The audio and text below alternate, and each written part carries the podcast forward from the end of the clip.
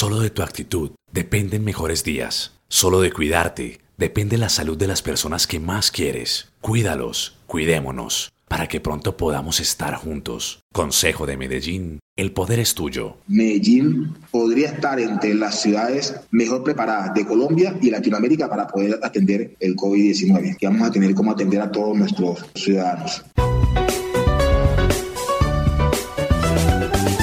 Estos son los titulares de los hechos más importantes que hicieron noticia en la ciudad en el podcast Consejo de Medellín. Personería responde a concejales y recibe recomendaciones por el bien de la ciudadanía.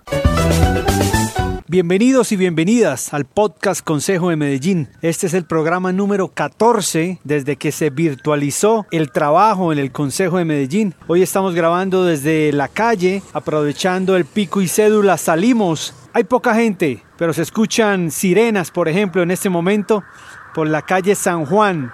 Podcast Consejo de Medellín. Mientras tanto, en el Consejo de Medellín, una reunión muy productiva. Los concejales y concejalas emitieron varias preguntas al personero municipal y dieron muchas recomendaciones para afrontar la emergencia. Escuchemos el informe de la reunión virtual entre concejales y el personero municipal. Concejal Luis Bernardo Vélez Montoya. ¿Cuál es la percepción en materia de, de derechos humanos y, y la situación que hoy estamos viviendo en la ciudad?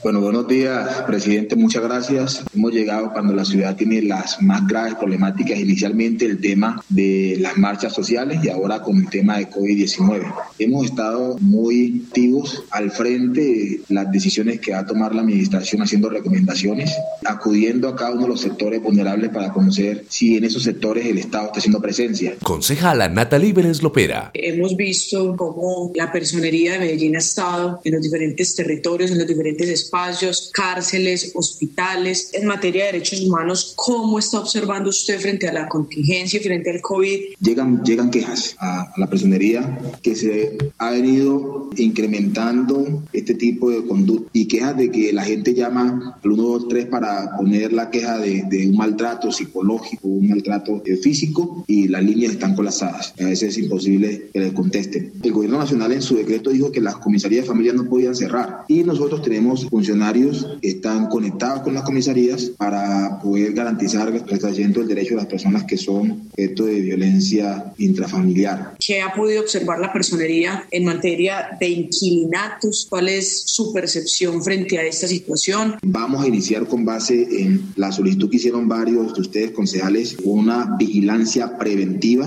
en el tema de inquilinatos. Concejal Simón Molina Gómez. ¿Cómo está usted viendo en realidad el tema social de las personas? O sea, se siente carestía en los alimentos, en los productos de primera necesidad. Si tiene esta información de pronto de saqueos que se hayan presentado en algunos barrios, de desabastecimiento de productos. La ciudad está abastecida, hay suficientes elementos para poder abastecer la canasta familiar, pero sí hay un problema grave. Personas que, si bien son de estrato de clase media, hoy también están sufriendo los embates de esta crisis. Concejal Sebastián López Valencia. La cuestión es que estamos en cuarentena.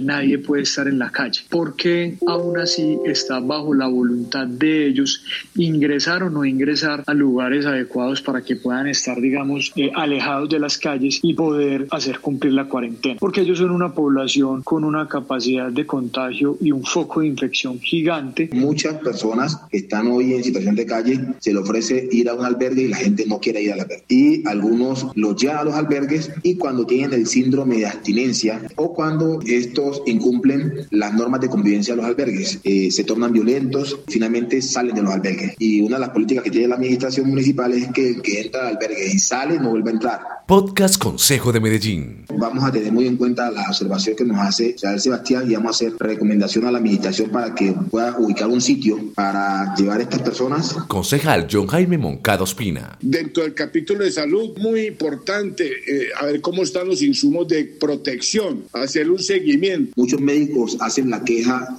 asustados, con miedo, porque al parecer en algunos centros médicos existe la amenaza que si hay quejas van a ser despedidos. Hemos recibido la cantidad de quejas que usted se puede imaginar que dicen no revelemos su nombre por la falta de elementos de seguridad. Por eso, a través del Observatorio de Salud, se hizo un recorrido por toda la red pública de hospitales para conocer un poco cómo estábamos y sí hemos encontrado muchas falencias. Ya oficiamos al señor alcalde y a la Secretaría de Salud.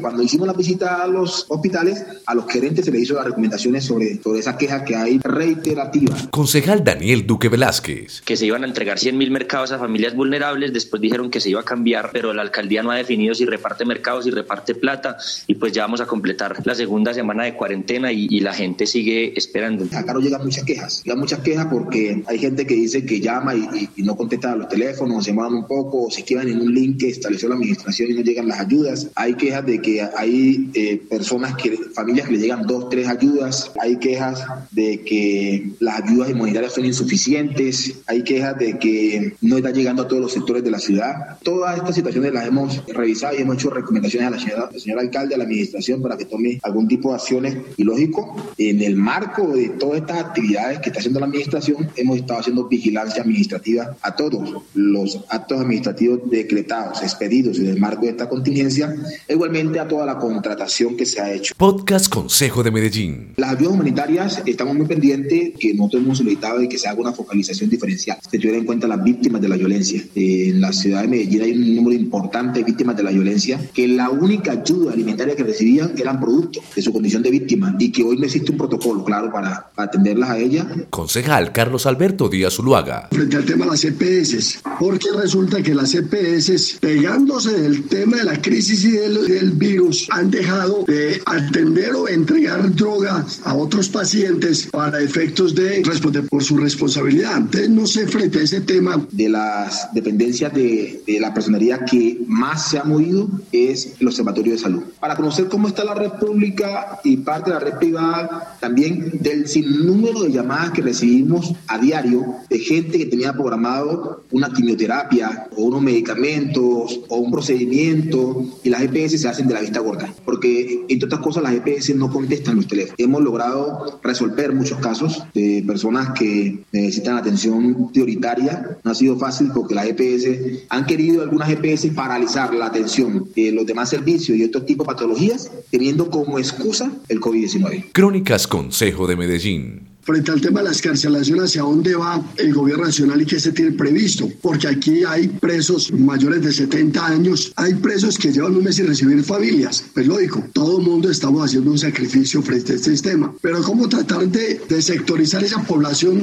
de presos, hoy hay unos que tienen unas condiciones muy lamentables y frente a eso habrá que tomar unas decisiones. Le dijimos a la administración municipal decretar la emergencia carcelaria, eso conllevaría a que la administración pudiese utilizar recursos recursos de los que hoy actualmente tiene para la construcción de cárceles y esos recursos pudiese destinarlos para adecuar sitios para el traslado de personas que están hoy en estaciones de policía, cárceles, las personas identificadas por la Organización Mundial de la Salud como personas de, de alto riesgo. Crónicas Consejo de Medellín. Porque la visita que hemos hecho a todos los establecimientos carcelarios encontramos de que hay una sobrepoblación, hay un hacinamiento que es totalmente espeluznante. Realmente yo lo digo lo que yo he vivenciado en las estaciones de policía y en las cárceles, estos han perdido el carácter de cárceles y, y estaciones de policía de reclusión transitoria y son realmente bodegas humanas. Ya se hace piqui placa para dormir. Y, por ejemplo, en la estación de Candelaria conviven algunos presos, algunos detenidos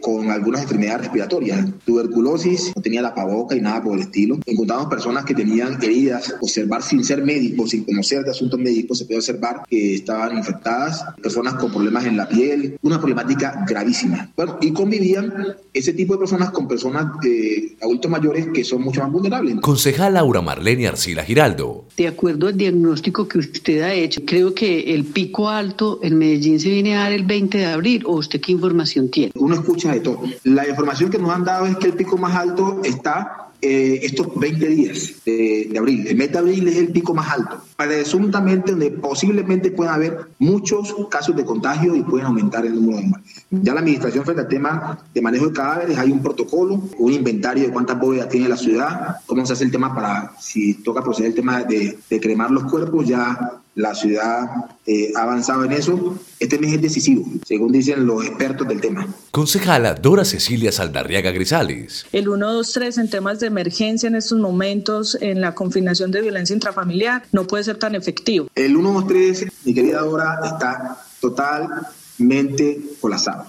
Totalmente colapsado. Nosotros seguimos allí vigilando nosotros todas las semanas enviamos funcionarios para que acudan al 123 a ver cómo está funcionando el 123, cuáles son los tiempos de espera de llamadas, cuáles son eh, la efectividad de las llamadas, qué porcentaje hay de abandono de las llamadas de los ciudadanos y, realmente sí hemos visto que ha mejorado. Está colapsado, está colapsado, pero hemos mejorado, mejorado. Concejal Juan Felipe Betancur Corrales. ¿Cómo se vive la situación de cuarentena en los barrios? Porque si bien es cierto, en el centro es fácil de controlar, pero el día de ayer estuve realizando un recorrido por algunas comunas y la aglomeración que se veía afuera de los cajeros electrónicos era una cosa bárbara. Y no solamente a, a las afueras de los cajeros electrónicos, sino de los supermercados barriales. Realmente en algunos sectores de la ciudad parece que las órdenes del gobierno no llegaron. Hay sectores de la ciudad que, que parece que no llegan en cuarentena. La gente está deambulando común y corriente. El tema de supermercados, de que se están llenando en los, en los barrios, los supermercados. Los cajeros, solo esta semana hicimos una, una denuncia pública frente al tema y se lo